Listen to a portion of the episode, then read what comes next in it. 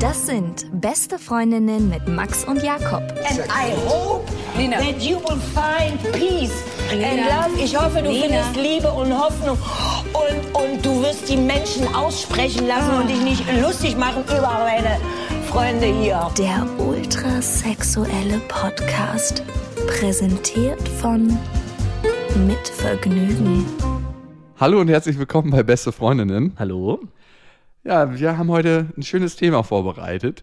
Elf Gründe, warum es geiler ist, in einer Beziehung zu sein. Und wir wurden nicht von unseren Freundinnen gezwungen. Vielleicht. Die Fortführung äh, des letzten Podcasts. Wir hatten ja beim letzten Mal elf Gründe, warum es geiler ist, Single zu sein. Das ging leicht von den Lippen, ne? Mhm. Ging erstaunlich leicht. Erstaunlich leicht. Und das Thema wird heute ein bisschen sperrig sein.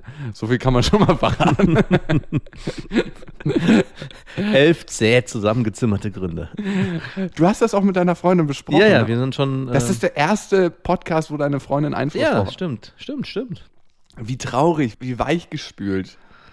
Ach, es geht. Wirklich? Es war auch nur äh, ein oberflächliches Gespräch beim Essen. Bei so einem unwichtigen Thema. Warum hattest du überhaupt das Bedürfnis, das deiner Freundin zu sagen? Wir haben einfach nur gesprochen, dass wir uns heute treffen und einen Podcast aufnehmen und in dem Zusammenhang kam die Frage, was das Thema sein wird. Und naja, so sind wir, wie sagt man, vom, Vom Ästchen ins Stöckchen. genau. Wundert euch nicht, warum es so viele Schluckgeräusche gibt. Es ist tierisch heiß hier oben wieder und äh, wir nehmen einfach wahnsinnig viel Flüssigkeit zu uns. Ah, ja, so, ich ziehe mich jetzt auch gerade mal Ist auf. auch interessant, dass du eher das Oberteil ausziehst und ich eher die Hose. Wir haben ja diese Bilder gemacht, ne? Und ähm, da wurde ich verglichen bei einer Bildunterschrift, ich sei der große männliche Bär und du der kleine Hansel neben mir, was natürlich überhaupt nicht stimmt. Du bist, glaube ich, sogar ein bisschen größer als ich. Und Ja. ich bin jetzt auch nicht der große, muskulöse Bär. Also vielleicht Obwohl- fahrig wie ein Bär, aber nicht mehr. Stimmt, es hat auch jemand bei Facebook geschrieben. Danke übrigens für die ähm, 3000 Facebook-Likes. Das hat uns sehr, sehr gefreut. Warum sagt man eigentlich immer Danke? Ach du, das muss wahrscheinlich heutzutage so sein. Okay, aber äh, trotzdem danke. Und da hat jemand auch gepostet, wer sich von uns beiden die Arme rasiert. Keiner. Keiner, Ja. nein. Der Max ist einfach das Schaf im Wolfspelz. Und ich bin so wahnsinnig unbehaart, als ob jemand mir ein Gillette-Sponsoring geschenkt hätte. Also das ist einfach so. Also so viel dazu.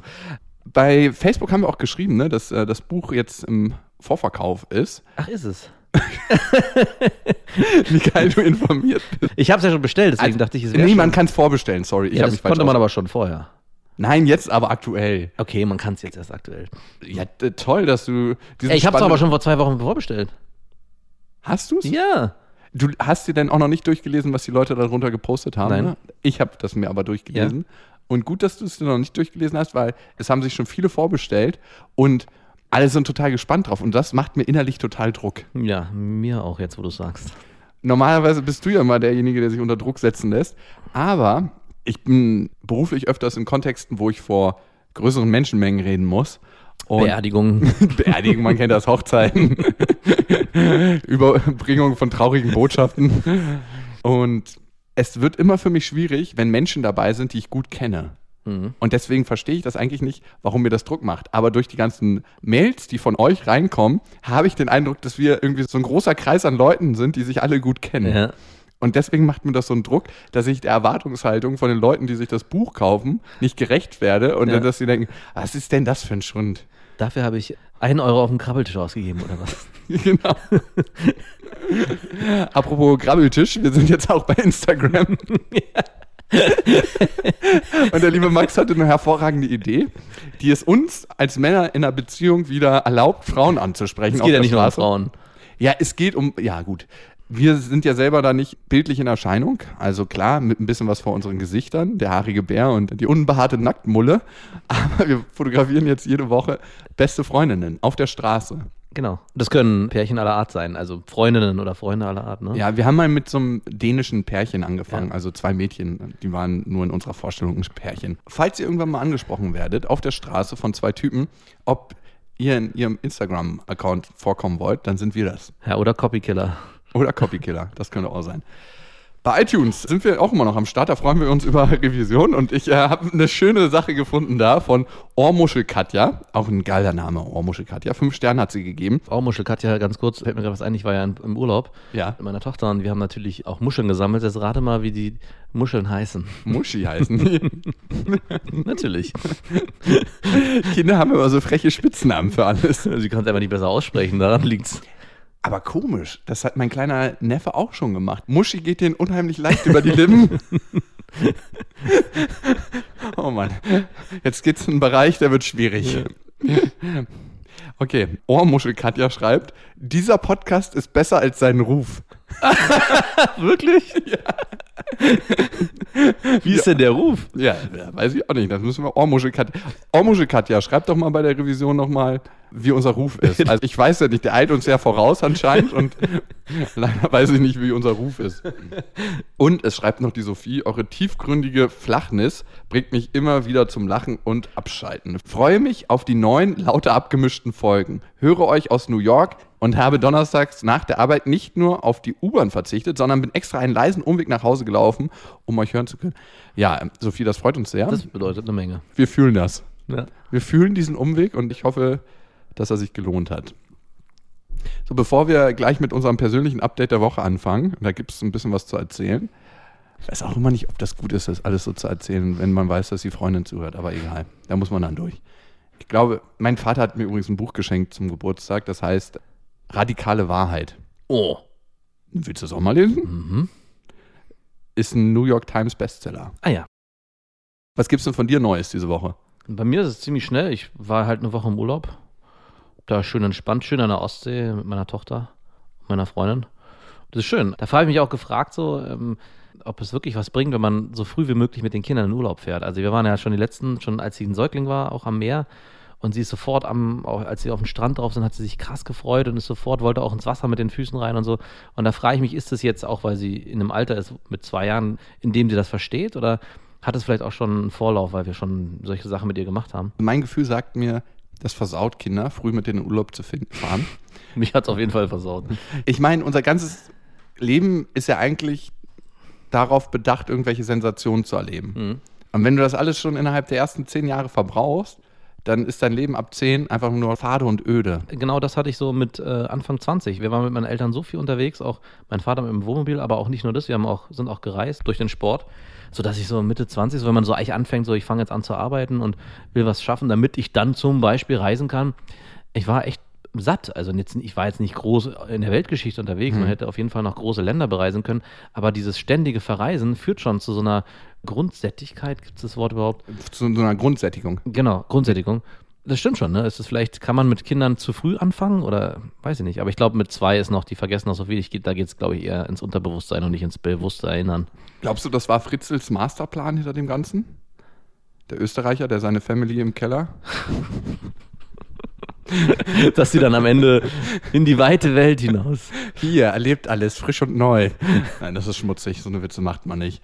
Schneidet das in Gedanken raus. Ja.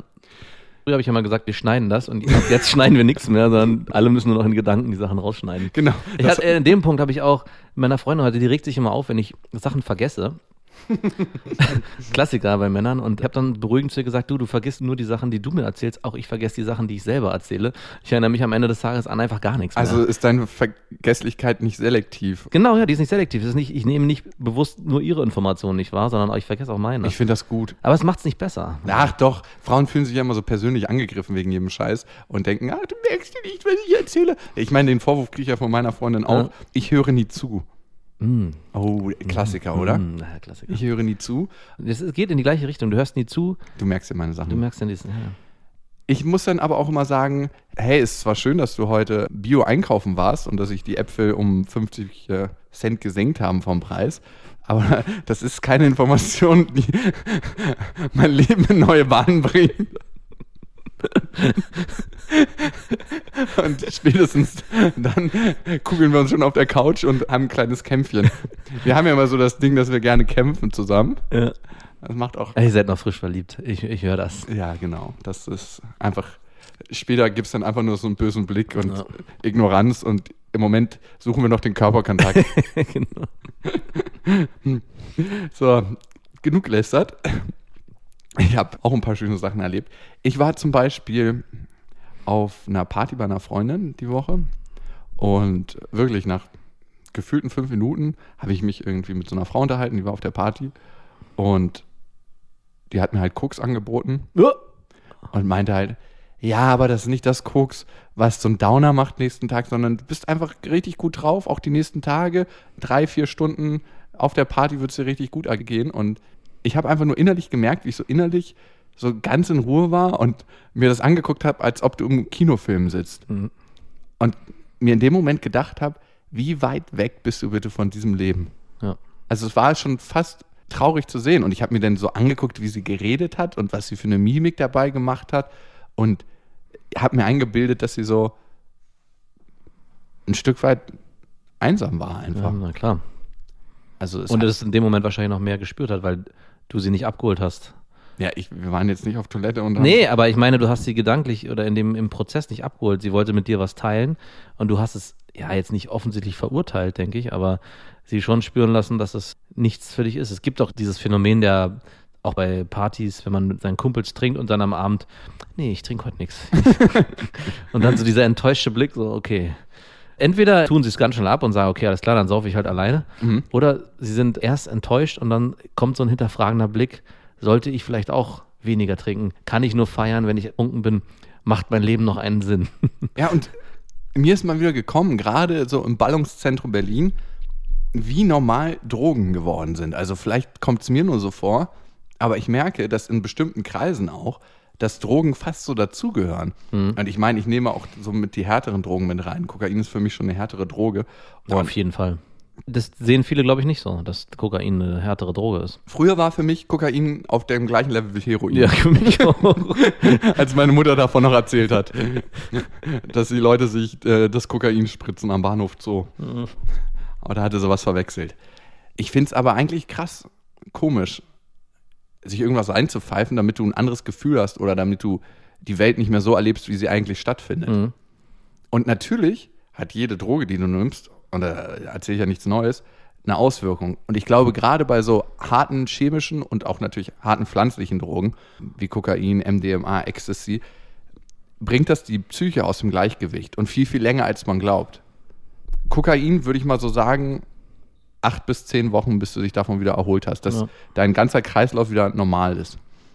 Und mental kann es sogar noch länger dauern, weil du bekommst ja ein Partyerlebnis aufgezeigt, was fernab von der Realität ist. Also äh, eine Scheißparty kann zu einer coolen Party werden, für manche wahrscheinlich. Ja. Und das heißt, die Messlatte wird hochgelegt auf einem Level, was ziemlich unrealistisch ist. An so einen ähnlichen Gedanken war ich auch schon, als ich, äh, bei mir kommt immer der, manchmal so der, das Gefühl hoch, ich hätte mal wieder Bock einzukiffen. Also so ein, gerade aus dieser Zeit, so diese Erinnerung, Mensch, jetzt hier Abend, Sonnenuntergang und beim Bierchen vielleicht noch ein Joint oder so. Und jetzt gerade mit Kind und Tochter frage ich mich dann immer, erst, warum kommt der Gedanke? Und selbst wenn ich das dann vielleicht sogar ausleben wollen würde, denke ich mir, nein, was reicht jetzt gerade nicht, dass ich noch irgendwas obendrauf brauche? Warum schaffe ich es nicht, den Moment einfach so zu genießen, wie er ist? Auszuhalten. Auszuhalten, ja, genau, auszuhalten. Unser Leben ist eine Aneinanderkennung von Momenten, die wir aushalten. Und ich denke, so ist es dann auch, wenn man härtere Drogen nimmt, dass, da muss es noch, muss dieser Gedankenprozess noch viel, viel intensiver sein, dass man sich gar nicht mehr dem erwehren kann, zu sagen, ich halte das jetzt aus ohne, sondern äh, man muss in diese Situation rein, weil alles andere sonst nur noch grau und fad ist. Und das ist eine geile Frage, ne? Wie fühle ich mich eigentlich? Ne? Mhm, genau. Wie fühle ich mich eigentlich auf der Party? Wie empfinde ich das Business, in dem ich arbeite? Und warum habe ich das Bedürfnis, Drogen zu nehmen? Ja. Und wenn ich immer das Bedürfnis habe, Drogen zu nehmen, in einem bestimmten Kontext, wo ich bin, dann kann dieser Kontext nicht der richtige für mich sein. Also ist meine Perspektive auf die Dinge. Und gerade wenn wir über Drogen reden wie Kokain, glaube ich, gibt es da nochmal einen ganz anderen Aspekt. Es klebt so viel Blut an dem Zeug, Ja, gut. dass man sich diese ganze Energie, und das soll jetzt nicht zu spirituell klingen, aber auch mit reinpfeift, Ja. wenn man sich die Nase. Ja, stimmt, das ist ein guter Gedanke. Also vielleicht sogar noch irgendwie sich vegan ernähren und ja, mal ganz ernsthaft. Und das so als Hipster-Droge zu sich. Kokain ist nicht vegan. Ja, das, ey, wie ein gutes T-Shirt.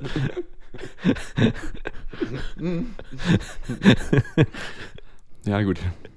Das habe ich auf jeden Fall für mich festgestellt und habe mich irgendwie auf zu Hause gefreut in dem Moment. Ja, schönes Gefühl. Ja. Da, äh, gute Überleitung auch. Übrigens bringt mich das zu meinem Coach. Ich bin ja beim Coaching, ich habe es äh, erzählt. Und was ich besonders schön fand, wir haben Hörermails bekommen. Da haben manche erzählt, dass sie seit Jahren sich mit dem Gedanken umherschlagen, ob sie mal zum Coaching gehen oder zur Therapie oder findet euren eigenen Namen dafür. Und dann haben sie es endlich gemacht, weil sie gemerkt haben, das ist nicht so schlimm. Also in Amerika gehört es zum guten Ton, ne? Da bist du gar nichts, wenn du nicht irgendwie zum Coach gehst. Ja, es hat dann schon eine perverse Wendung angenommen. Ja. Es geht in die andere Richtung. in diese Selbstoptimierung. Wie, du gehst nicht zur Therapie? Ich mache das ja einfach, weil ich Momente mehr in meinem Leben aushalten will. Also ich, ich will besser mein Leben aushalten. Und der hat was ganz Interessantes erzählt oder beziehungsweise mit dem konnte ich was Interessantes über mich herausfinden. Wir sind immer noch beim Thema Selbstliebe hängen geblieben. Ich weiß. Aber ich habe festgestellt, dass ich Abhängigkeiten im Leben schaffe. In meinem Freundeskreis. Und dass ich wahrscheinlich eine sehr, sehr starke Vaterprägung habe. Ach. Oh, Naja, du, das hast ja dann Ja. oft genug breit getreten. Ja. Also nee, eben nicht, das meine ich nicht negativ. Also, aber die Vaterbindung liegt ja schon alleine. Ich hätte das nie gedacht. Ich habe ja bis 14 bei meiner Mutter gewohnt und ab 14 dann bei meinem Vater. Aber vielleicht war genau das die Zeit. Und meine Mutter hat ja mich, ich will nicht sagen rausgeworfen, aber ähm, die Frage, ja, willst du nicht mal eine Zeit lang, bis du von zu Hause ausziehst, bei deinem Vater wohnen? Lässt so als junger Mensch nicht so viele Optionen auch. Und ich so, ja, Mama, möchte ich sehr gerne, weil ich hier keine Lust mehr habe zu wohnen. Und dann bin ich ja zu meinem Vater gezogen und habe quasi als kleiner Einsiedler den Rest meiner Tage dort verbracht, bis ich ausgezogen bin. Hört sich jetzt alles dramatischer an, als es war. Also war auch sehr schön, aber halt auch sehr einsam. Und ich habe mir, glaube ich, sehr, sehr viele Verhaltensweisen von meinem Vater in der Zeit abgeguckt. Und ein Ding von meinem Vater ist auf jeden Fall durch Geld Abhängigkeiten schaffen und das auch im Freundeskreis. Und ich habe bei mir festgestellt, dass ich immer denke, wenn ich mit jemandem befreundet bin, wie kann ich dem noch einen Mehrwert geben? Also zum Beispiel einem Kumpel von mir habe ich eine Wohnung besorgt. Ja. Oder einem anderen Kumpel, wenn ich einen Job habe, dann versuche ich den immer mit an Bord zu holen. Oder ein anderer Kumpel von mir hat sich Geld geliehen. Und ich habe in dem Moment gemerkt, als er sich von mir Geld geliehen hat, dass mir das so ein komisches, befriedigendes Gefühl gegeben hat. Also aus einem komischen Bereich. Der, das kam nicht von, ja, schön, dass ich dir helfen kann, sondern jetzt, ich will es nicht so extrem sagen, aber jetzt bist du in meiner Abhängigkeit. Mhm. Weißt du, was ich meine? So. Ja. Und das hat mich ziemlich krass selbst erschreckt. Und was dahinter steht, ist ja eigentlich, was bist du ohne das Ganze, was du um dich herum geschart hast? Also was bin ich dann noch? Was bin ich ohne meine Wohnung, ohne mein Auto, ohne meinen Lifestyle, ohne meinen Beruf, ohne Oder- mein kreatives Schaffen? Oder auch die Frage, würden die Freundschaften halten, auch ohne diese Abhängigkeiten? Also würde der Freund noch mit mir befreundet sein, wenn er mir nicht noch 20.000 Euro schulden würde, oder? Oder wenn er nicht wüsste, dass ich in irgendeiner Weise für ihn von Vorteil bin. Äh, Genau, oder die Wohnung, er ist mir auf ewig lang verpflichtet, deswegen muss er mit mir befreundet sein. Und eigentlich vergiftet das Freundschaften. ja, ja. Und das hat viel mit Selbstwert zu tun, dass ich nicht mir 100% sicher bin, was bin ich wirklich wert. Es muss vorher klar sein, dass man, denke ich, die Ebene hinkriegt, das außerhalb der Freundschaft zu gestalten. Wenn, also gerade wenn es um Geld geht oder auch um irgendwelche Gefälligkeiten, dass es ein Prozess ist, der mit der Freundschaft an sich nichts zu tun hat. Das ist nämlich auf beiden Seiten gefährlich. Es schafft nicht nur, glaube ich, für dich in dem Fall ein gutes Gefühl, weil du jemanden von dir abhängig gemacht hast, sondern auf der anderen Seite wird es auch Leute geben, die sagen, naja, ich kann mich auf den verlassen, weil. Ja, also ich, Genau. Und ich meine, wir hatten ja auch das Thema Geldleihen. Ne? Mhm. Und also ich glaube, du bist der Mensch, den ich äh, mit am meisten vertraue. Nach 20, 30 anderen Leuten. Nein, aber ohne Scheiß jetzt. Und das ist gar kein Thema, weißt du? Und trotzdem habe ich irgendwie Angst, dass es was in uns anders macht. nee, habe ich nicht. Ich habe mich auch darüber Gedanken gemacht. Ich habe es auch, über, auch ganz So, und jetzt her mit dem Scheiß. ich jetzt im Scheißgeld. Nein, habe mir bewusst vorher überlegt, ob ich es überhaupt erfragen will. Und weil es für mich überschaubar ist und auch nicht aus einer Not passiert. Also, sondern eher eine, es ist in dem Fall nur eine, eine kurze Hilfe und nicht, ah, ich stecke so in der Scheiße. Du klingst wie ein Junkie, Mann. Ja, nee, ja, aber nicht so im Sinne von, ah, ich stecke so in der Scheiße, bitte, bitte. Ja. Ansonsten, du bist der Einzige oder Ich will meiner Mutter noch ein Geschenk kaufen. ich brauche jetzt hier nee, noch oder kurz. ich habe jetzt hier gerade Fettschulden gemacht und ich könnte zwar so, aber wenn du aber ich spiele nicht mehr. Ich spiele nicht mehr. ja, und das, das weiß nicht, das ist, keine Ahnung. Aber es ist immer schwierig, natürlich, ne? Gerade äh, wenn es um Geld geht oder auch um Gefälligkeiten im Freundeskreis, da muss man immer versuchen, sauber zu bleiben miteinander. Und Ein guter Freund von mir ist da auch mal mit einem guten Kumpel vor Jahren äh, übelst auf die Fresse geflogen, dass er einem immer wieder und immer wieder und nein, nein, wir sind ja gute Kumpels, jetzt zahlt mir das wieder zurück und am Ende ist halt nichts passiert. Ne? Und dann ist die Freundschaft, ich meine, man kann sich aus dieser Sache auch sauber rauslösen. Wenn man kein schlechtes Gewissen hat, kann man halt sagen, okay, alles klar, ich beende die Freundschaft und dann bleibt man auf seinem Geld sitzen. Man könnte natürlich versuchen, irgendwie über Anwalt und so zu kommen, aber das ist alles unrealistisch am Ende. Das Geld siehst du dann nicht mehr wieder. Ja, du kannst natürlich auch ziemlich auf die Schnauze fallen damit. Ich kenne das von mir. Ich hatte mal beruflich länger mit einem Drogensüchtigen zu tun. Ah, ja, stimmt, ich erinnere mich. Und der hat mich immer wieder gefragt, ob ich ihm mal kurz ein bisschen Geld leihen kann. Am Anfang dachte ich wirklich noch, ich meine, wie naiv muss man sein? Am, Ja. äh, wir alle haben wir Kinder vom Bahnhof Zoo gesehen, denke ich. Und da ist das ja auch Thema mit dem Geldleihen. Ich dachte am Anfang wirklich noch, dass es geliehen ist. Er hat immer so Sachen gesagt wie, ey, ich will dem und dem eine Freude machen oder ich will mir mal ein paar neue Socken und eine neue Hose kaufen. Und dann dachte ich mir, ey, ganz ehrlich, wenn du ihm damit was Gutes tust, warum nicht? Mhm. Irgendwann habe ich natürlich dann realisiert, dass das immer ist, um sich einen Schuss zu setzen. Und die Frage ist dann auch, tue ich ihm wirklich was Gutes damit? Ja. Für die fünf Minuten wahrscheinlich schon. Darüber hinaus nicht. Aber er hatte das schon sozial ganz schön gut raus, mir irgendwie immer Komplimente zu machen. Wie kriegst du das mit deinem Leben so auf die Reihe? Richtig stark. So, jetzt her mit dem Fuffi.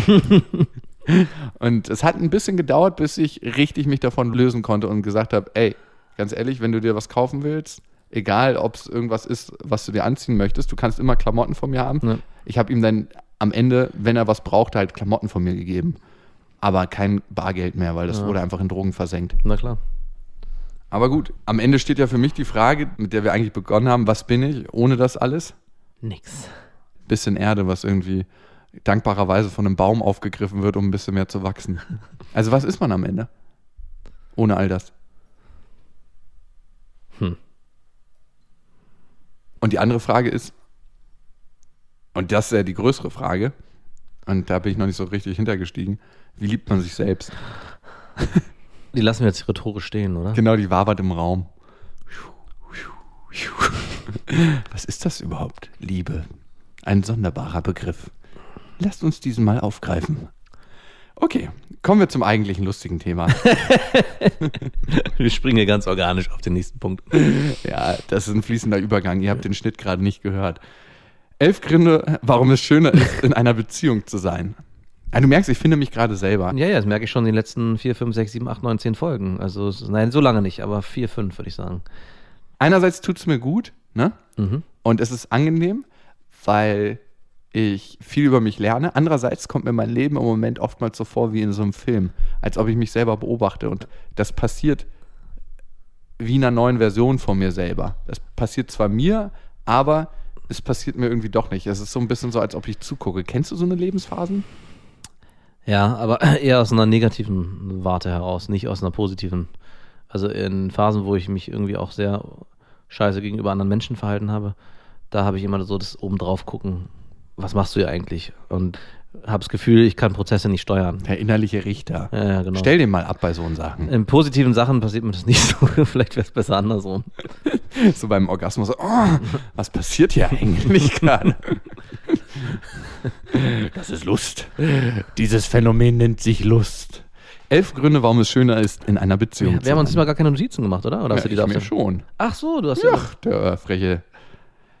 Gut, ich fange dann auch mal an. Ich muss sie mir dann auf den Kopf zimmern. Okay, ich habe sie, ich habe sie alle da. Okay, der erste Grund, warum es schön ist, in einer Beziehung zu sein, gemeinsam einschlafen und gemeinsam aufwachen. Und bei mir ist es ja so, ich bin ja ein Mensch, der wahnsinnig gerne redet. Wusstest du das? Nee. Okay, jetzt weißt du es.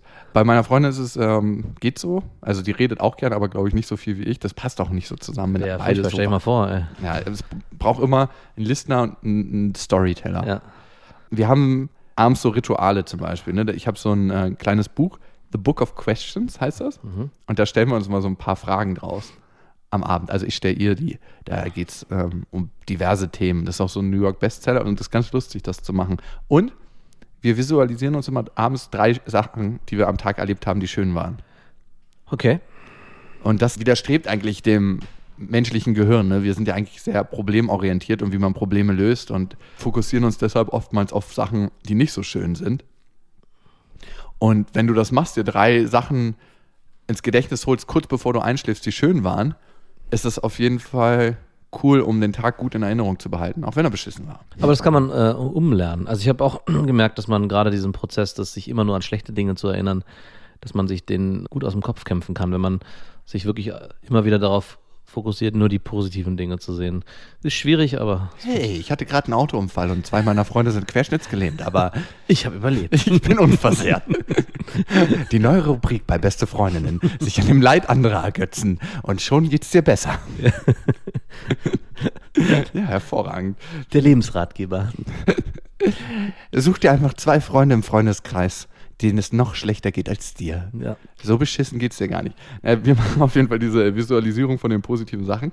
Was hat es mit zusammen Aufwachen und Einschlafen zu tun? Äh, Wie machst du denn das alleine? Ah, gut, alleine kannst du es auch machen, aber zu zweit ist es schöner. Nee, ich meine, ja, ja, aber Weil den, das jetzt zu diesem Prozess ah, gehört. das gehört zu dem ganzen Ritual. ja, genau. Also das ritualisierte zusammen aufstehen und einschlafen ist Ja. ein, ja, Und kurz vorm Aufwachen kuschel ich mich natürlich nochmal an meine Freundin ran. Mittlerweile, ne, am Anfang schläft man ja noch so richtig ineinander verkeilt, als ob man so einen Auf Un Unfall hatte, Mhm. als ob so zwei Wird weniger. Wird weniger, definitiv. Mhm. Man genießt auch wieder seinen eigenen Platz im Bett, obwohl ich natürlich morgens es immer noch genieße, dass sie neben mir liegt. Ne? Ja, das sowieso. Bei uns ist es mittlerweile so ein Berühren. Also so nachts So ein Hacken. so ein Hacken oder so, den man irgendwie noch Ja, spürt. meine in der Po äh, der landet. Pumpherze landet. Ja, genau. Und dieses Book of Questions, das ist ganz geil. Da stehen so Sachen drin wie, und das kann ich dich jetzt gleich mal fragen, ne? Mhm. wenn du im Park sein würdest ne, und du siehst eine Frau und du wüsstest, du verliebst dich sofort in diese Frau, wenn ihr ein Gespräch anfangt. Und eure Liebe wird krasser als alles, was du jemals zuvor erlebt hast. Aber nach sechs Monaten wird sie von einem Bus überfahren und stirbt. In dem Moment, wo du auf sie zugehst, vergisst du, dass sie in sechs Monaten sterben wird. ja. Würdest du auf sie zugehen? Nee, selbstverständlich. Also jetzt in der jetzigen Situation oder hypothetisch, wenn man keine Freundin hat. Ähm. Äh, hypothetisch. Hypothetisch. Mittlerweile glaube ich, dass wenn ich wüsste, in sechs Monaten wäre Schluss mit der Lebenserfahrung, die ich habe, würde ich, glaube ich, versuchen, es zu vermeiden, mit ihr zu, zusammenzukommen. Wirklich. Weil ich weiß, dass der Schmerz zu schlimm sein kann. Also, Also ich glaube, der Schmerz wiegt am Ende nicht das Positive auf. Du würdest den Schmerz vermeiden, um Mhm. dem Glücksgefühl. Mhm. Wow. Ich wäre genau andersrum. Ich bin, glaube ich, eher der Lieber sechs Monate voll und dann sechs Monate leiden. boah, Oder- sechs Monate? Ja, wenn es dabei bleibt. Ein wahrscheinlich- ganzes Leben. Ja, wenn du eine Liebe spürst, die du vorher so noch nie gespürt hast, dann ist es ja auch schwierig.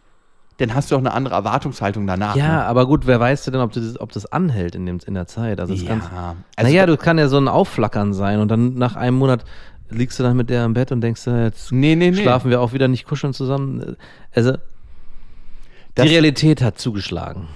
Oh Gott, ey, du bist so richtig durchtränkt von dem Alter. Nein, es ist schwierig. Also ich verstehe die Emotion und das Gefühl dahinter, aber ich glaube fast, ah, ich weiß nicht, es ist echt schwer. Die Variante ist ja extra so gewählt, dass man sofort wieder vergisst. Und da muss man die Frage eigentlich mit Ja beantworten. Also ja, natürlich würde man sich darauf einlassen. Oder ich.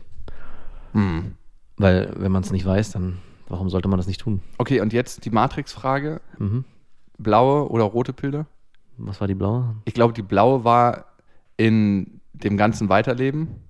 Und Nee, dann die rote. Äh, auf jeden Fall die Wahrheit. du würdest die Wahrheit lieber. Auf jeden Fall. Und äh, merken, dass du in so einem blöden Ja, ja, Reagenzglas jeden hängst. Mhm. Ich glaube, genau da trennt sich die Spreu vom Weizen. Von Leuten, die Wahrhaftigkeit wollen in ihrem Leben und von Leuten, Mhm. die sagen, ist doch alles ganz schön, wie es ist. Die Frage kannst du dir jetzt schon stellen, in ganz vielen Punkten. Also wir leben ja in einer Gesellschaft, wo wir glauben, alles ist gut. Und sobald man aber über die Grenzen hinausgeht, also hier bei uns ist alles gut und die Welt ist eigentlich auch schön, aber es gibt halt so viel Übel und so viel Negatives und so viel Schlechtes, dass man im Großen eigentlich daran arbeiten müsste, es im, oder im Kleinen dafür arbeiten müsste, es im Großen zu verändern. An ganz vielen Punkten. Ernährung, Konsum und What the Hells kann ich da empfehlen als Film. Genau, Richtig und- geiles Ding. Und diese Frage kann man sich jetzt jederzeit schon beantworten und musste sich eigentlich auch, muss eigentlich die rote Pille schlucken. Wenn jeder Mann in Deutschland die Zeit investieren würde, die er in Wichsen investiert, zu Pornos, in ähm, ich verbessere die Welt ein Stück weit, dann glaube ich, wäre auf jeden Fall Deutschland und die Welt ein viel, viel besserer Ort. Und es, alleine auch durch den geringeren Taschentuchverbrauch Mit ein Pack- würden ganze Amazonaswälder äh, überleben. Okay, das war so richtig Männerhumor. Kommen wir zu Punkt 2. Elf Gründe, warum es schöner ist, mit einem asozialen Mann zusammen zu sein. Genau. Ja, ich habe ja gestern mit meiner Freundin schon drüber gesprochen. Ich habe äh, gesagt, äh, das Gefühl, nach Hause zu kommen. Und dann hat sie sofort darauf, darauf gesagt, wieso denn? Und auch wenn man Single ist, kann man doch nach Hause kommen. Aber es geht mir halt genau um dieses dieses Gefühl, jemanden gefunden zu haben oder mit jemandem zusammen zu sein, auch gerade nochmal mit Familie verstärkt sich das nochmal mehr. Das Gefühl zu haben, es, es nicht an, an einem Haus oder an einer, an einer Gegend festzumachen, sondern wirklich an der Partnerin und an dem, an dem Kind, an der Familie. Home is where my heart is at. Ja, genau. Wow, schön. Kann man auch direkt so stehen lassen, da brauchen wir jetzt auch nicht. Oder willst du da noch? Da möchte ich nicht mehr reinhaken. Äh, Grund drei, warum es schöner ist, in einer Beziehung zu sein, ist ähm, körperliche Wärme und Sex. Ey, du nimmst mal meinen Punkt weg. Was denn? Ich wollte- Als, als ob das so ein großes Neuding Ja, aber mal, ich wollte ihn immer- ich habe mich dann nämlich mit meiner Freundin darüber gestritten, weil ich meinte, es gibt gratis Sex. Okay, ne, nennen wir den Punkt um. Punkt drei, gratis Sex. Oder halt Sex, wann man will. Es muss ja nicht ja, sein. komm, ey, hast du Sex immer mal? Nein, nein, aber in der Theorie. Ja. Als Single war man immer in der schmerzlichen Erfahrung, diese ganze Zeit das Gefühl, ich kann mich noch genau daran erinnern, ich würde so gerne, aber ich kann nicht. Ja? Und jetzt ist das Gefühl eher, ich, will- könnte jederzeit. Aber ich will nicht. Ja, das ändert sich ein bisschen. Das ist immer so mit den Sachen, die zur Hand sind. Darum, das Streben nach Geld und Reichtum, damit man sich alles kaufen kann, also dann hat man ja gar keine materiellen Träume mehr. Das ist ja auch wirklich ein schlechtes Ding. Ja. Also, wer würde sich schon seine Träume kaputt machen mit materiellem Reichtum? Nee, niemand. Also wirklich, das ist doch auf dem Holzweg. Und dann festzustellen, ah, das erfüllt mich doch nicht so. Wie enttäuschend. Und ebenso, ja, da, das ist schön. Also mir geht's, wenn ich mal gratis Sex ein bisschen erweitern darf körperliche Wärme, ich finde es halt krass schön. Ich bin ja so ein super körperlicher Mensch und auf der Couch zu li- liegen und dann legt sich meine Freundin zu mir und man bildet das zusammen so eine körperliche Einheit. Mhm. Oder wenn sie mich einfach manchmal anfasst, ne? Das kann so was Kleines sein, wie, dass sie vorbeikommt und mir ein paar Mal auf die Wange küsst, wenn ich arbeite oder was auch immer.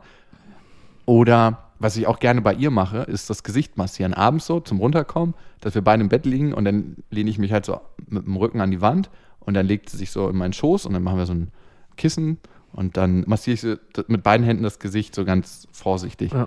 Und das ist sowas mega Entspannendes für uns beide. Das ist so ein bisschen wie Brotbacken. Durch dieses Kneten vom Teig kommst du halt runter. Also massiert, probiert das mal aus, massiert euch mal gegenseitig das Gesicht. Ab und zu mal vorher die Hände waschen, ist immer nicht so schlecht. So, noch so eine schöne Berliner U-Bahn-Stange vorher angemacht. Oh, ey. Ich habe in letzter Zeit so einen komischen Ausschlag im Da, Gesicht. das wäre eine Wetteinsatz gewesen, eine Berliner U-Bahn-Stange ablecken. oh ja. Oh, Herrlich. Warum sind wir eigentlich heute auf so einem 14-jährigen Humor? Das ist gut, äh, muss auch mal sein. Das, weil es so verflucht warm hier drin ist. Boah, ich muss gleich nochmal, warte mal. Okay, äh, denkt dir schon mal bitte P Punkt 4 aus. Äh, Moment, ich bin noch nicht bei Punkt 4. Ich warte. Ach doch, das wäre dann bei mir, aber das ist schon ein ziemlich weit gegriffener. In einer Beziehung kann man eine Familie gründen oder ein Kind kriegen. Daran hatte ich überhaupt nicht gedacht, aber du hast völlig recht. Kann man aber auch außerhalb der Beziehung. Genau, das war nämlich mein nächster Gedanke. Das dachte ich auch so, da muss man nicht zu einer Beziehung sein. Es gibt oft genug das Beispiel dafür, dass Leute schwanger werden und huch. Ich sag dazu nur Boris Becker, ganz großes Tennis. genau. Stimmt, äh, kann in mehreren Fällen passieren. Eine gute Überleitung von Punkt 3 zu Punkt 4. Ich habe es ja, glaube ich, schon mal gesagt, irgendwann in einer vergangenen Podcast, dass Sex eigentlich nur dazu sein sollte, um Kinder zu zeugen. So richtig, so amische Verhältnisse. Und danach wird es wieder eingestellt? Ja, genau. Das ist einfach nur für den Prozess am besten punktuell einmal angesetzt und dann nie wieder. Holt man sich danach dann immer selber einen runter, oder? Man bleibt enthaltsam. Wow. Punkt 5.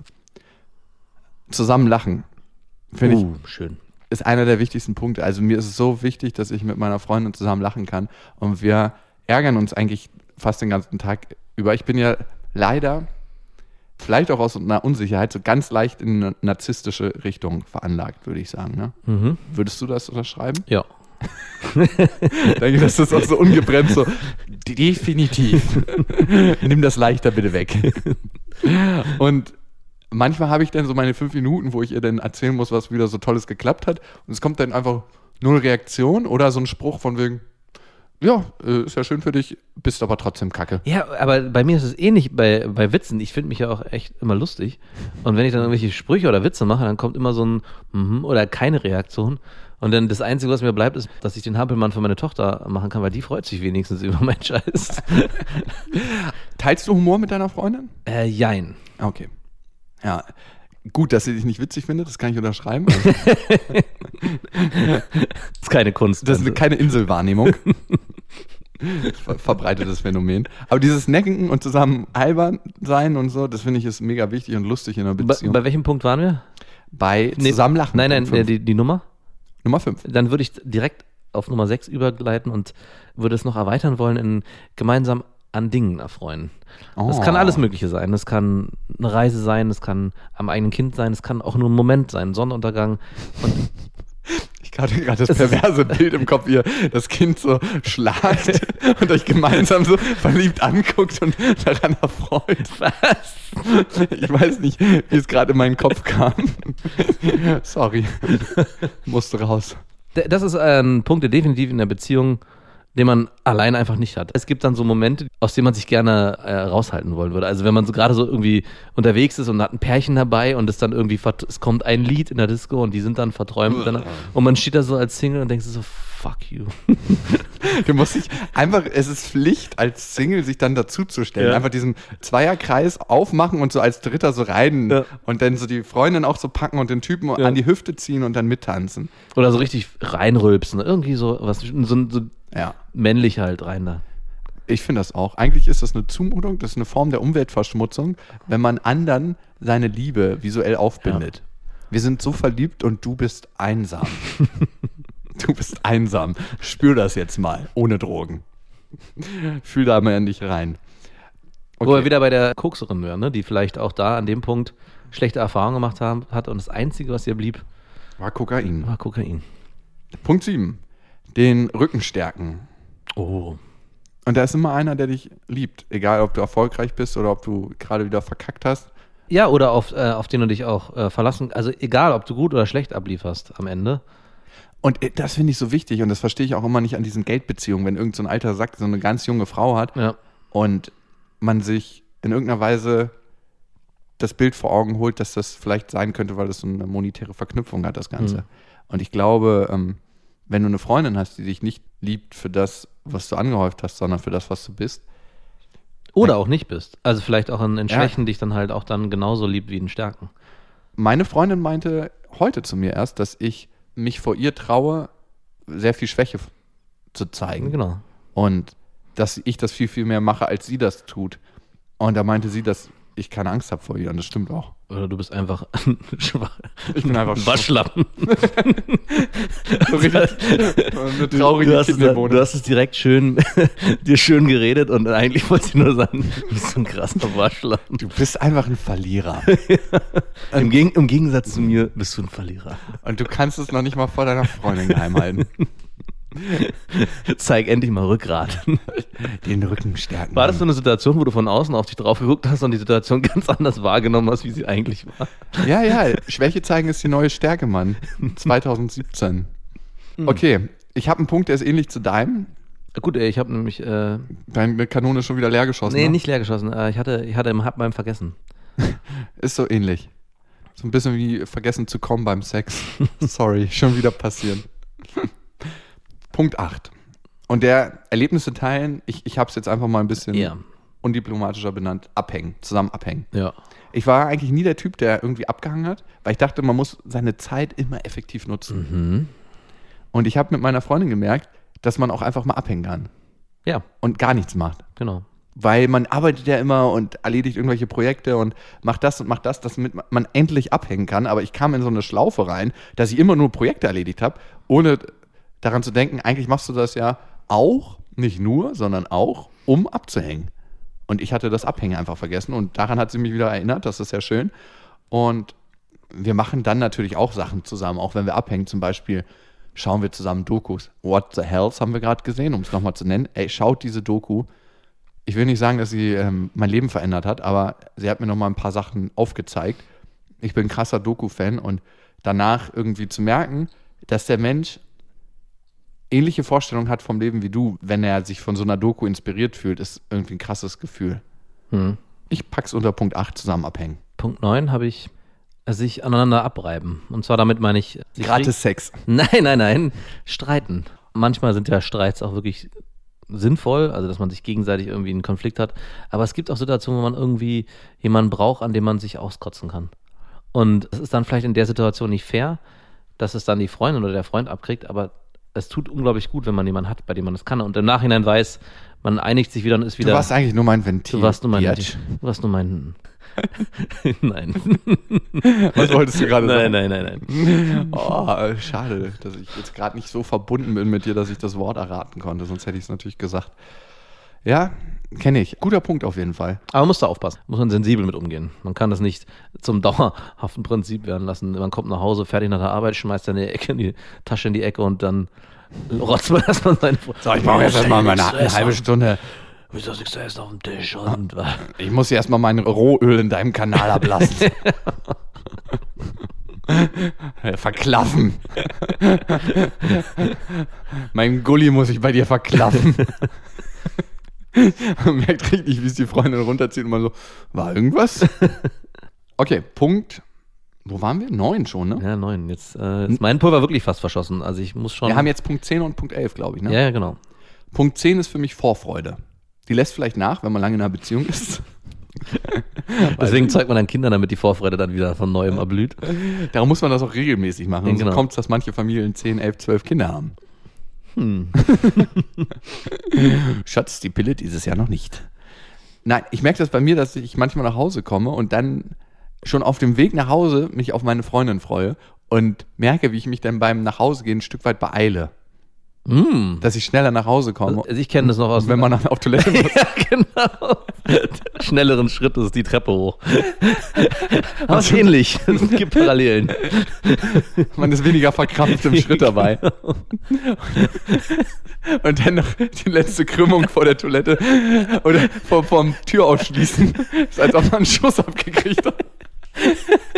Als ob man einen Bauchschuss gekriegt hat. So.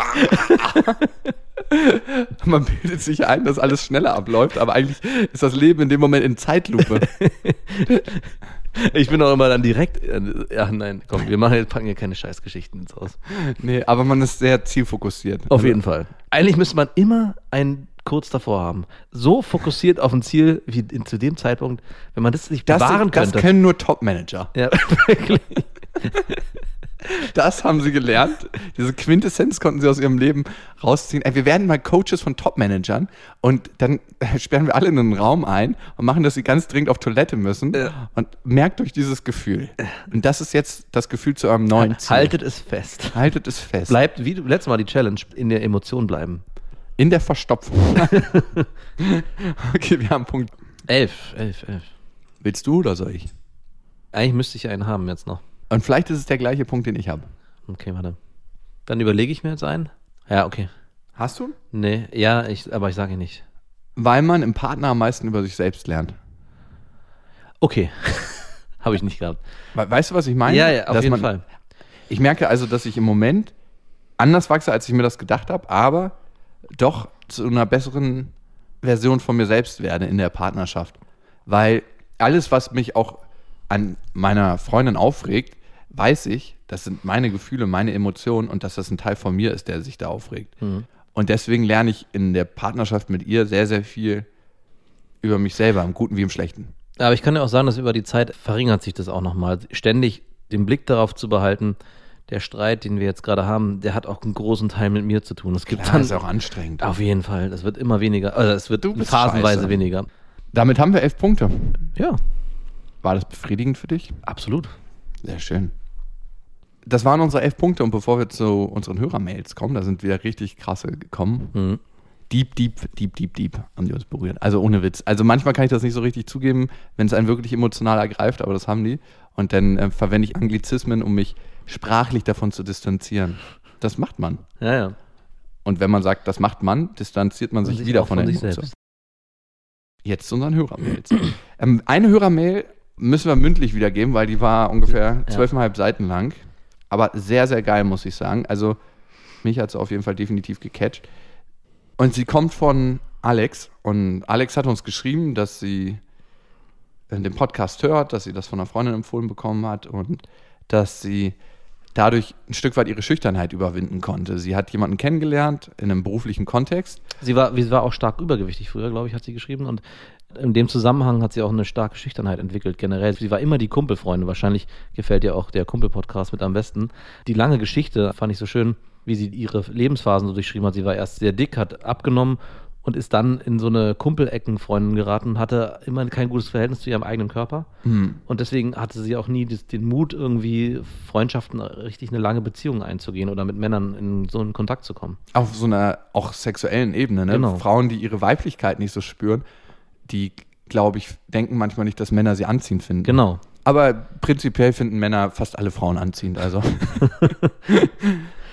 und sie hatte halt in dem beruflichen Kontext, dass äh, sie einen Typen gut fand und sich aber eigentlich nicht so richtig getraut hat, den anzusprechen. Dann hat sie zu Hause Schokoladenplätzchen gemacht, glaube Nee, ich. Pralinen. Pralinen, die sie selber nicht isst.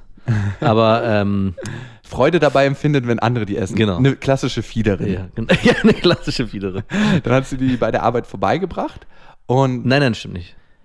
In dem Prozess des Pralins erstellen, was macht man eigentlich? Backt man Pralinen? Hat sie mit einer Freundin geredet, dass sie, glaube ich, über den Podcast haben die auch gesprochen. Und der Podcast, sagt sie, hat sie dazu bewegt, einen Kollegen auf der Arbeit, der weggehen sollte, der irgendwie nur noch ein, zwei Tage dort arbeitet, doch nochmal anzusprechen, bevor er geht. Und sie hat sich dann auch getraut, auf der Arbeit diesen Mann anzusprechen. Und irgendwie haben die sich auch, glaube ich, einen netten Abend miteinander verbracht. Es kam, glaube ich, heraus, dass er aber vergeben war, oder? Du hast die Story wirklich Doch, nicht die- richtig doch, gemerkt. Die Geschichte war so. Sie haben dann die Mittagsschicht zusammen verbracht, weil Genau. nicht so viel los war. Und dann sind sie zusammen was essen gegangen. Die andere Kollegin, die dabei war, hat sich entfernt. Und dann haben sie total nett geredet.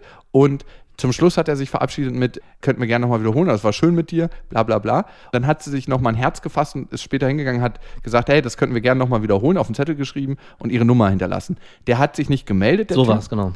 Aber es war trotzdem cool für sie, dass sie sich das getraut hat. Und 15 Prozent meinte sie, sie hat es in Prozent gefasst, was ich übrigens sehr männlich fand, dass 15 Prozent so Trauer darüber waren, dass er sich nicht gemeldet hat, aber die restlichen 85 Prozent haben überwogen und dass sie sich getraut hat, das überhaupt zu machen. Und das ist mein Erlebnis zum Thema Körbe kriegen oder zum Thema eigentlich nicht das dann letztendlich bekommen, was man sich erhofft hat, ist meistens gar nicht das Wichtige, dass man das bekommt, was man kriegen will, sondern dass man sich traut, Mhm. für sich im Leben gerade zu stehen und für sich versucht, diese Chance zu ergreifen.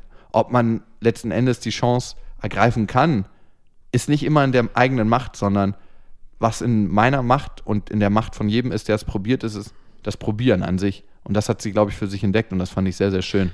Was ich auch sehr schön fand an der Geschichte, nochmal aus der Sicht von dem Kollegen, dass man sich auch ruhig im Leben die Zeit nehmen sollte, so eine Situation geschehen zu lassen. Ohne, auch wenn man weiß, man hat eine Freundin und es wird sich daraus nichts ergeben, aber den anderen Menschen trotzdem wertschätzen, indem man den nicht irgendwie kurz abblockt und irgendwie das Gefühl gibt, nein, nein, ich mag dich nicht oder ich finde dich Ja. hässlich, sondern eben vielleicht sagt, du, äh, Könnte was was laufen, wenn ich keine Freundin hätte. Schön Hoffnung machen. Nein, so nicht, aber vielleicht du, super, dass du mich ansprichst und ich finde dich auch echt sympathisch, aber tut mir leid. Keine Art, aber ich habe selber erlebt, dass man früher oft einfach die Sache in so einen schnellen Korb irgendwie, also, nee, kein Interesse oder auch selber das erlebt hat, dass man so abgeblockt wurde und sich dann selber in so Zweifel befunden hat. Bin ich jetzt hier irgendwie unattraktiv oder bin ich vielleicht doch hässlicher, als ich dachte oder bin ich fett oder was weiß ich. Die Komplexe kommen auf einmal in der Situation auf einen reingeprasselt und dass man sich, glaube ich, im Leben auch ein bisschen mehr Zeit für seine Mitmenschen nehmen sollte. Mhm. Das nicht am Ende, das heißt, bin ich schlimmer als mein Ruf. Und sie hat noch ein Foto mitgeschickt. Äh, Alex, danke dafür. Das ist vor deiner Polstange. Du hast ja gesagt, die ist ausschließlich zu sportlichen Zwecken. Ich vermisse die Bettkante im Bild. Und was ich ganz geil finde, Alex, an dem Foto, äh, dein Kommentar noch dazu, ich bin ungeschminkt und dass du die Hausschuhe angelassen hast. Finde ich super. Ja. Alex, wir haben uns sehr gefreut. Wir haben noch mehr Hörermails natürlich bekommen von Anonym. Sie will nicht, dass ihr Name genannt wird. Und wir nennen dich jetzt einfach mal Ariana. Ich arbeite seit einem Jahr in einem kleinen Team pädagogischer Bereich, bin unglaublich verknallt in meinen Kollegen. Er ist leider einer dieser Menschen, die kaum jemandem zeigen oder sagen, was sie von der Person halten. Er ist immer sehr nett und guckt mich oft an, aber wie gesagt, wir arbeiten in einem pädagogischen Bereich und da sind viele Menschen nett. ich weiß, dass ich eine sehr attraktive Frau bin und ich behaupte auch, dass ich meine Ziele beim anderen Geschlecht fast immer erreicht habe. Aber dieser Typ macht mich wahnsinnig. Habt ihr eine Idee, wie ich es ihm, ohne danach kündigen zu wollen, unterschwellig zeigen kann, dass ich mega verknallt bin? Oder wie ich es ihm entlocken könnte, ob er Interesse hat? Vielen Dank und liebste Grüße. Hm. Immer nicht so eine leichte Situation. Also ich habe ähm, nur einmal gegen die Regel ähm, verstoßen, never fuck the company. Ja. Das war auf einer Weihnachtsfeier und das hat sich so ergeben. Don't eat where you shit. Genau, richtig. Aber Ariana, zurück zu deiner Story. Das ist nicht so eine leichte Situation, finde ich, wenn man in einem beruflichen Kontext verbandelt ist mhm. und nicht weiß, ob der andere genauso empfindet wie man selber. Ich würde es wahrscheinlich relativ unverbindlich machen. Mhm, ich auch. Und mal irgendeine Freizeitsituation nehmen, über die man vielleicht schon mal geredet hat oder das Gespräch darauf lenken, irgendein Interesse, was man hat und was der andere vielleicht auch teilt, sei es Bouldern gehen, Klettern ist immer so ein tolles Ding, man sichert den anderen mit einem Seil. Ja. Oder. Aber das, ich weiß, es geht vielleicht schon fast ein bisschen zu weit in Richtung Date. Okay. Ich gehe da voll mit, dass man versucht, ein gemeinsames Interesse zu finden. Fast schon simpel. Also normalerweise sagen wir ja bei ersten Dates oder sowas, auf keinen Fall Kino oder so. Aber in der Situation, wenn man vielleicht ins Gespräch kommt und ein, vielleicht von einem Film, der gerade im Kino läuft, hört und sagt, man geht zusammen in diesen Film und das ist so unverbindlich, dass man, man könnte ja auch als Arbeitskollegen zusammen in einen Film gehen und vielleicht entsteht dann auf so einer privaten Ebene allein schon da ein anderes Gefühl, wo sie für sich mehr weiß oder klarer weiß, da wird nichts passieren. Ich finde es schwierig, gleich in, in so eine Date-Situation wie Klettern oder was weiß ich, Fallschirmspringen oder so zu gehen, wo man genau in so eine aber Kino ist doch immer so dieses klassische Date. Eben nicht. Also ich finde gerade. Komm, ganz ehrlich. Also aber im Arbeits wie viele Frauen warst du denn in deinem Leben im Kino, die du nicht bumsen wolltest? Naja, also äh, du, ich, ja, ich, die Situation ist ja jetzt nochmal hier eine andere. Ich gehe davon aus, dass sie im Arbeitsumfeld viel miteinander zu tun haben und viel miteinander reden und wahrscheinlich auch von gemeinsamen Interessen wissen. Es muss auch nicht unbedingt Kino sein, kann es auch gerne noch was anderes, aber es muss was sehr Leichtes sein, wo sich Interessen überschneiden. Eine Comedy-Show vielleicht. Ja, genau. Ich finde den gut. Ach, du auch. Ist ja super. Ich hab, wollen wir vielleicht zusammen dahin ich gehen? Ich habe zufällig zwei Karten. Und, nee, nicht, äh, dass man auch dann ganz klar sagt, man kauft die Karten getrennt oder was weiß ich. Man kann sie ja dann zusammen kaufen. Aber dass da so eine Unverbindlichkeit reinkommt. Also was sie auf jeden Fall schaffen muss, ist aus diesem Arbeitskontext rauszukommen. Ne? Ja. Und dann kann mehr entstehen. Oder halt auch nicht, aber zumindest kann sie dann für sich klar herausfinden, was ist hier los, ja, ohne sich die Blöße geben zu müssen. Und das scheint ja ihr Problem zu sein, weil ich hätte im ersten Moment auch gedacht, was ist eigentlich das Problem, da vielleicht auch klarere Signale zu senden, wenn es in dem Arbeitsumfeld passt, warum dann nicht? Klar, das Motto sollte heißen, don't fuck the company. Aber im pädagogischen Bereich gerade da gehört es doch zum guten Stil. Auf jeden Fall. Vorleben, wie man es nicht macht. Ich finde das übrigens ganz schön, sich im Beruf kennenzulernen. Man lernt sich nämlich meistens in einer stressigen Situation kennen und weiß, wie ist diese Person in Extremsituationen.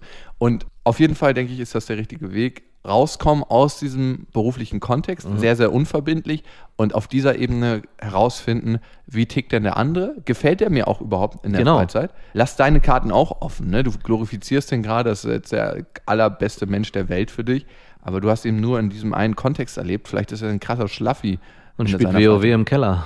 Genau, das weiß man ja nie. Also auch vielleicht, genau, das ist ein guter Tipp nochmal, ihn so ein bisschen von dem Thron runterholen, ihn sich auch in Situationen vorstellen, wo er nicht so glorifiziert werden kann.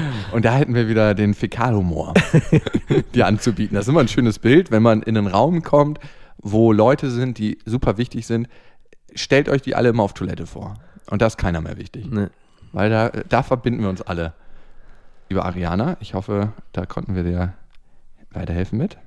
An dieser Stelle, Martina, wollen wir dich auch mal namentlich nennen. Martina, du schreibst uns wahnsinnig lange Mails und das ist sehr schön.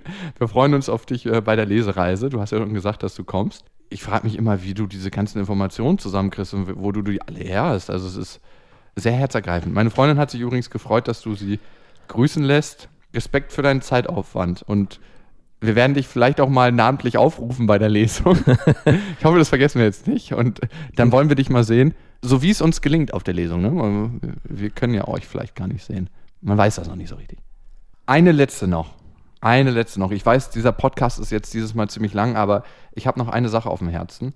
Und wir sollen nicht so viele Details nennen bei der Story, weil sie möchte anonym bleiben, wie alle. Alle bleiben anonym. Ja, klar. Und wir bleiben alle anonym.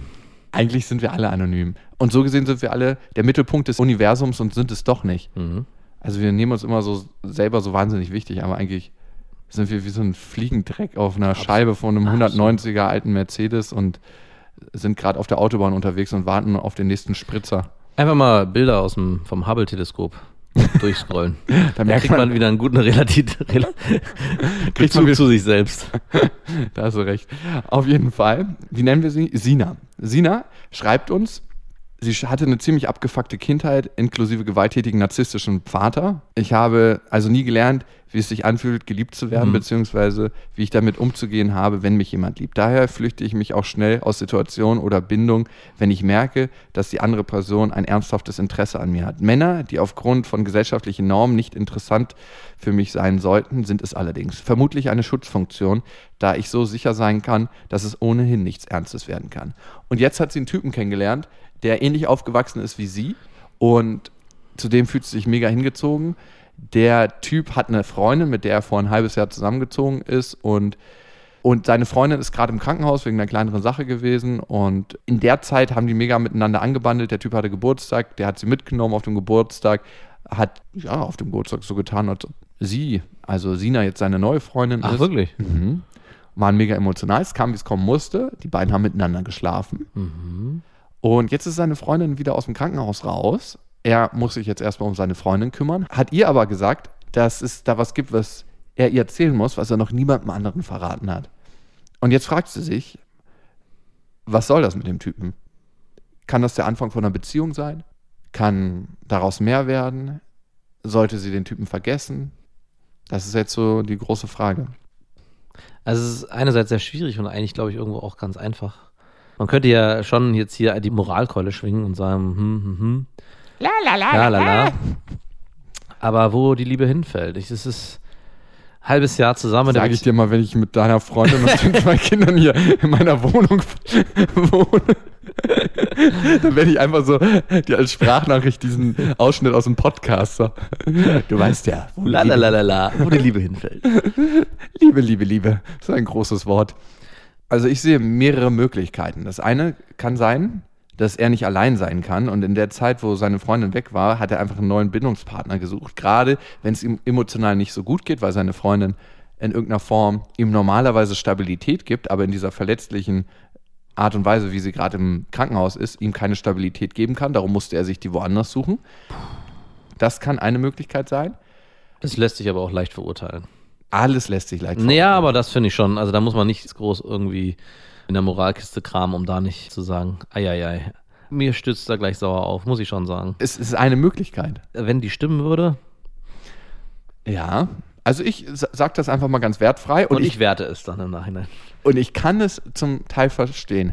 Ich war auch früher ein Typ, der nicht schlecht allein sein konnte, aber es schon immer genossen hat, wenn irgendjemand an der Seite war von einem und einem erzählt hat, wie toll man auch ist.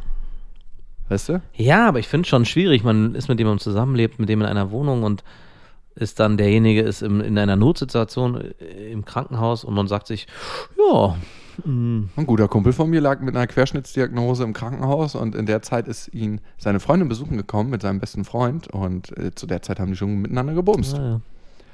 Das hat den Heilungsprozess ein bisschen beschleunigt. er kann wieder laufen. Ohne Witz. Reeves.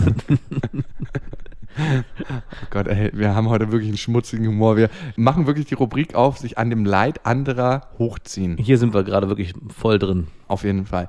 Es kann natürlich aber auch sein, dass sich zwei Seelenverwandte getroffen haben und dass es mit dir eine Ausnahme ist und dass er das, was er mit seiner Freundin da gerade abzieht, mit dir nicht abziehen würde.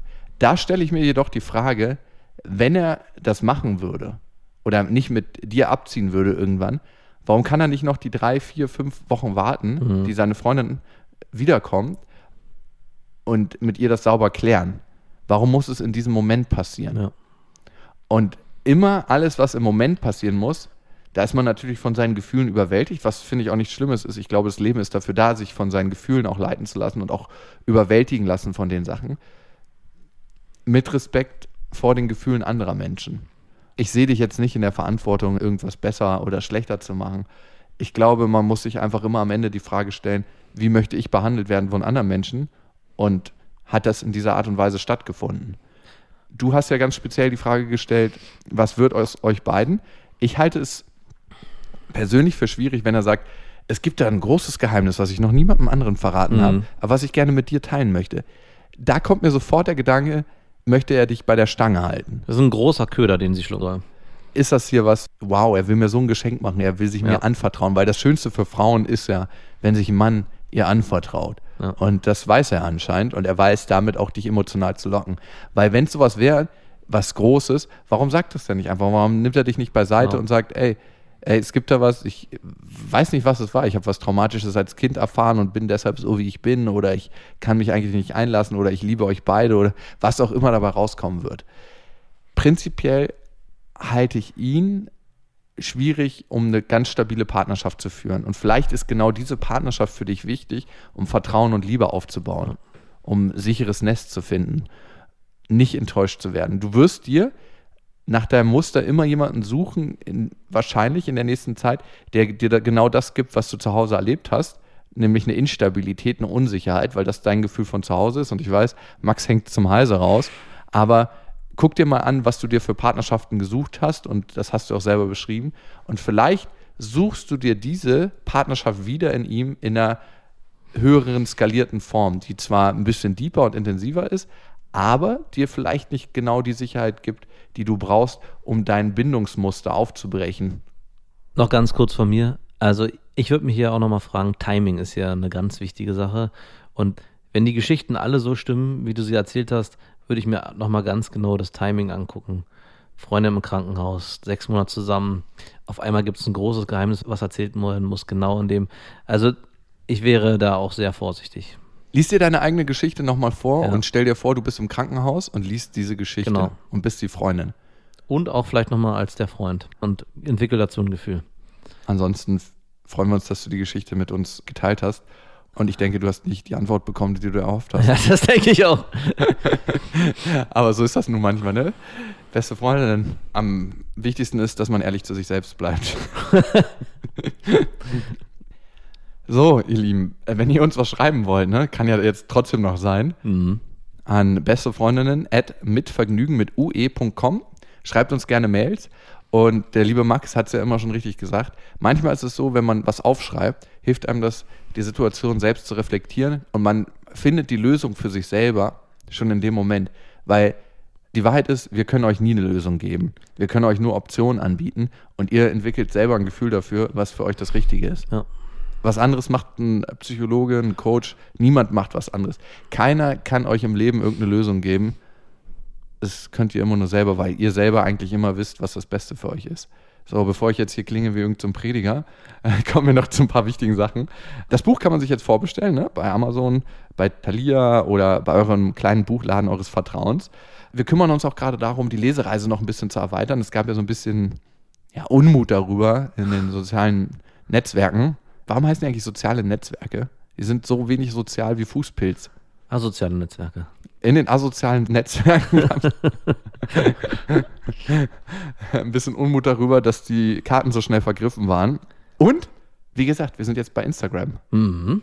Und äh, falls euch mal zwei Dudes ansprechen sollten und sagen, hey, wir machen Fotos für unseren Instagram-Account, wenn sie euch nach Hause locken wollen und sagen, hey, könnt ihr nur einfach mal kurz euer Top fürs Foto ausziehen? Das sind dann nicht wir. Ja.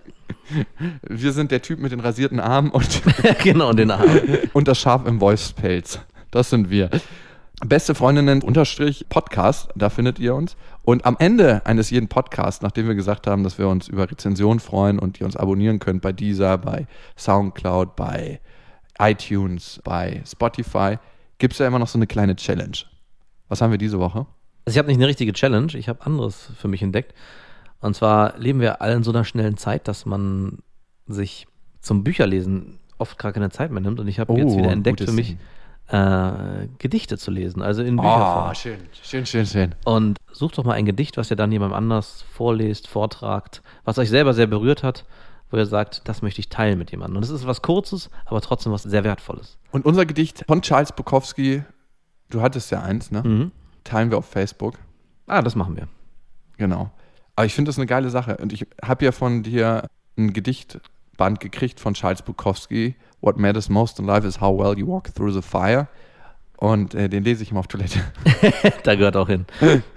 Ich finde es so krass, wie so ein hochdepressiver Mensch, so kommt er ihm jedenfalls aus der Metaperspektive ja. vor, so krasse Dinge schreibt. Aber es ist so das Lars von Trier-Phänomen. Mhm. Nur wenn du richtig in der Scheiße bist, kannst du richtig emotionale Sachen machen, die so tief traurig sind. Ja, ja.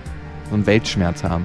Und den hat Scheiß Bukowski. Dieses Gefühl für den Moment, finde ich, hat er so krass. Diese einfache Beobachtung von den banalsten Momenten, die dem eine gewisse Glorifizierung geben.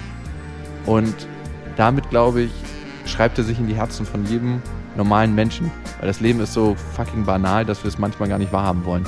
Und in diesem Sinne, egal wo ihr gerade seid, ob ihr gerade aufsteht, aufwacht, eure Arbeit ein bisschen versüßt oder auf dem Weg nach Hause von der Arbeit durch Manhattan schlendert. Genau. Bis dahin, wir wünschen euch was. Mit Vergnügen präsentiert Beste Freundinnen mit Max und Jakob. Jetzt auch als Abo auf iTunes.